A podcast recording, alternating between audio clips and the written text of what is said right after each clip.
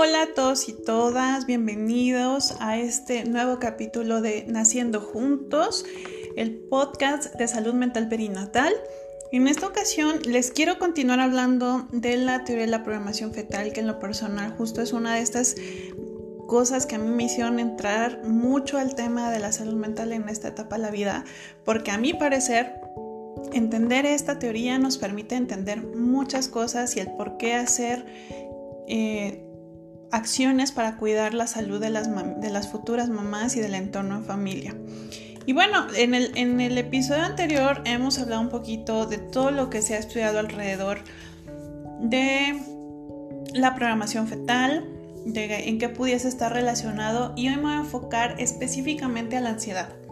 A la ansiedad y su impacto en la salud mental no solamente de la futura mamá, sino también de ese bebé y no solamente en la primera infancia, sino por el resto de la vida de ese pequeñito. Entonces, he de ahí la importancia y he de ahí porque creo que esto es prevención en primer grado en toda la extensión de la palabra. Y bueno, ¿qué es la ansiedad? Y voy a empezar por ahí. Acuérdense que la ansiedad es una emoción secundaria.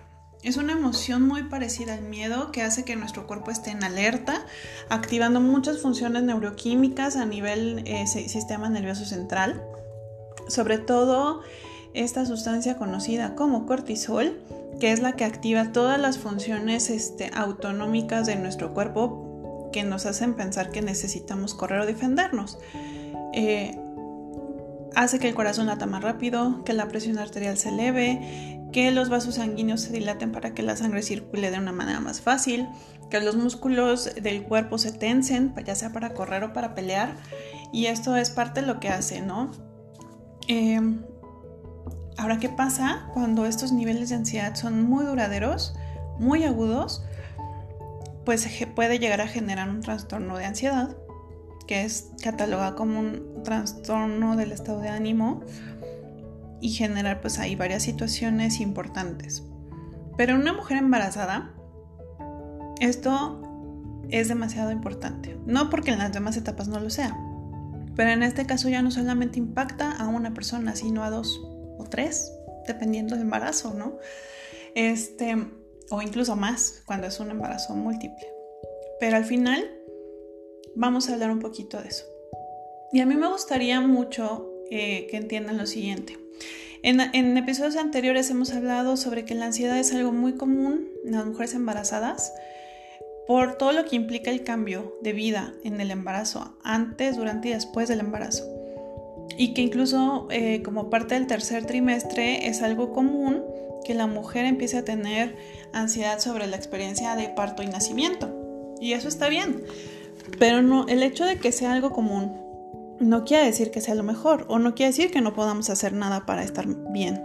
Dentro de la terapia cognitiva se sabe que para poder manejar la ansiedad, además de disminuir los síntomas fisiológicos a través de la respiración diafragmática, hay que empezar a cambiar la perspectiva de algunas cosas para que tus pensamientos catastróficos que están muy asociados a, este, a la ansiedad empiecen a disminuir y por lo tanto tu estado de ánimo a mejorar. Y entonces claro que se puede hacer algo. Entonces esto para empezar.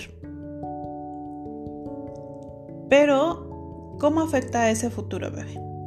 Y bueno, voy a hacer mención de lo siguiente.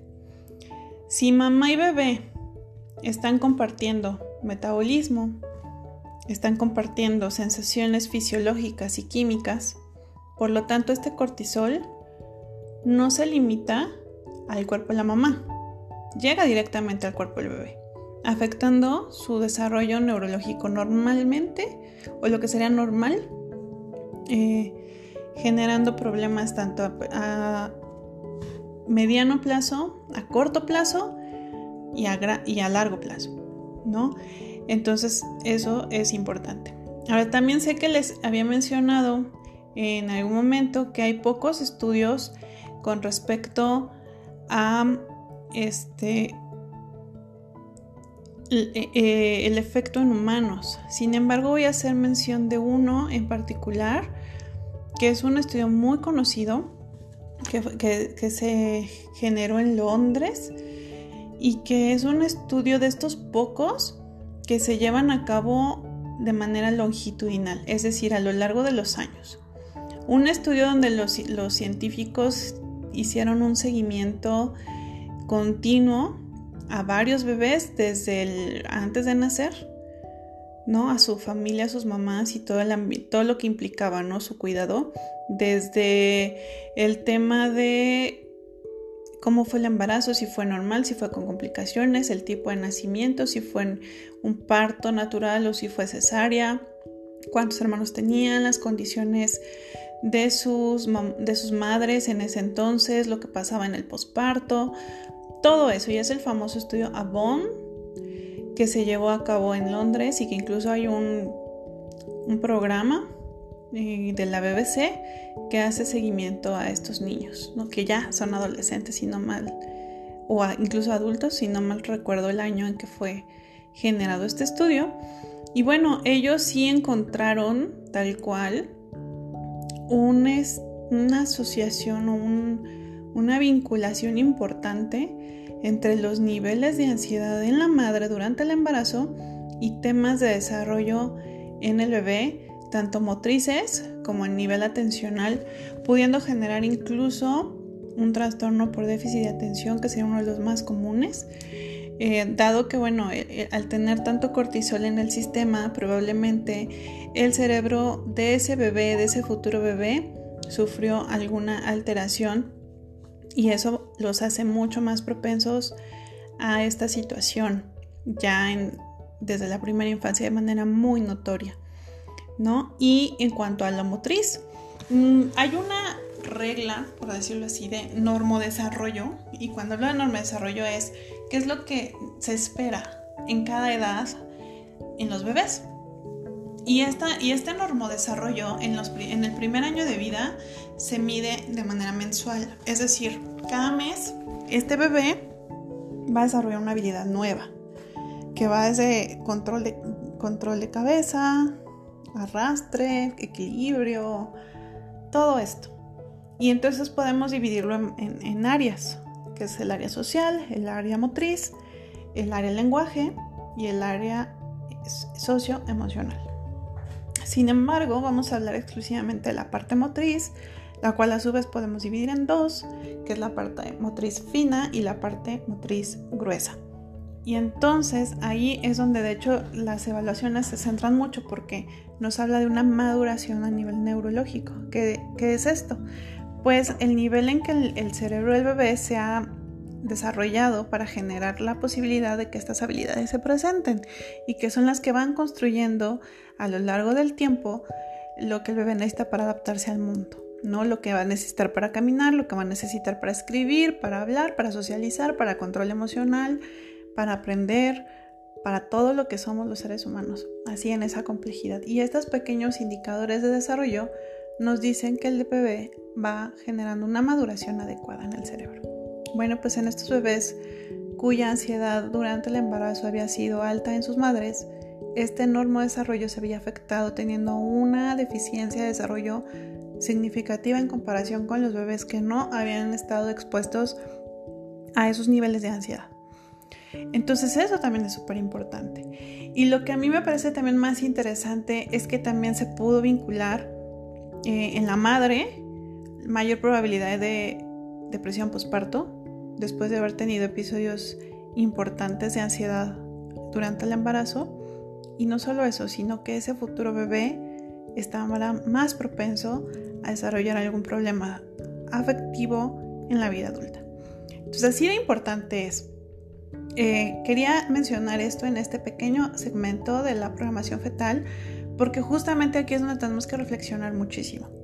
Un embarazo, desde la salud, no solo se limita al acudir al médico cada mes, no se limita a los tres ultrasonidos de regla, no se limita a, a los estudios químicos, necesitamos empezar a entender que acudir a consulta de psicología es importante dentro del seguimiento de un embarazo saludable. Para que la mamita pueda estar en equilibrio en todas las áreas, porque acuérdense que la salud es el equilibrio entre mi área emocional, mi área física y mi área social, es decir, cuerpo sano, mente sana, relaciones sociales saludables. Y eso es la verdadera salud. Si una de estas áreas en mi vida está un poco desequilibrada, mi salud se va a ver afectada en las otras dos y viceversa. ¿No? Entonces es importante verlo, es importante entender la psicología, es una de estas partes que nos pueden ayudar a mantener un equilibrio en estas etapas de crisis vitales tan importantes, a manejar situaciones que parecen más, más comúnmente lo que a veces imaginamos como es un cuadro de ansiedad importante durante el embarazo y que no solamente es para que la mamá pueda estar tranquila, sino para que ese futuro bebé tenga calidad de vida, tenga una buena salud, tenga un desarrollo muy bueno y que podamos generar una sociedad diferente. Entonces, bueno, a mí me gustaría reflexionar mucho al respecto porque justo es una de las cosas que más me, me ha gustado y que también voy a hacer mención de otra gran, gran mujer que es una de estas personas muy conocidas en el, en el medio de la salud mental perinatal y es Ivonne Olza. Ivonne Olza justamente ha hecho bastantes estudios y bastantes publicaciones con respecto al impacto de la ansiedad durante el embarazo. Y justamente ella me concuerda con esta parte, ¿no? Eh, nos puede generar no solamente un tema de desarrollo en ese futuro bebé, sino también salud, eh, afectación en la salud mental de la futura mamá. Y no solo eso, incluso afectación en el vínculo seguro entre mamá y bebé, lo que pues, obviamente tiene otro tipo de consecuencias, como personas con baja autoestima, personas propensas a la depresión, etcétera, etcétera, etcétera. Entonces dense cuenta todo lo que abarca una acción preventiva, como es el manejo de la ansiedad durante el embarazo, que puede cambiar la vida de ese futuro bebé y de la experiencia de maternidad de esa futura mamá de una manera sumamente importante, muy significativa, generando calidad de vida para todos. No permitamos que esto nos invada, no permitamos que la culpa exista en un futuro, hay que actuar y ahí tienen la respuesta. Busquen, afortunadamente cada vez hay más psicólogas perinatales en este mundo. En México ya empieza a haber un, auge importante de este tema, entonces busquen a las expertas, porque la verdad también es que no todos los psicólogos manejan el tema. Entonces sí es importante que sea alguien que conozca las afectaciones emocionales y psicológicas dentro del embarazo para que lo traten de una manera importante. Y bueno, en su país, de donde quiera que nos estén escuchando, porque han de saber que este podcast está llegando a muchos lugares, que les agradezco muchísimo el que nos escuchen. Eh, igual, hay muchos países donde ya esto está muy en boga, esto se está viendo cada vez más, se está notando cada vez más la importancia de la salud mental perinatal, entonces no duden. Es algo que no las convierte en mujeres diferentes, no las convierte en malas madres, no las convierte en malas mujeres, al contrario.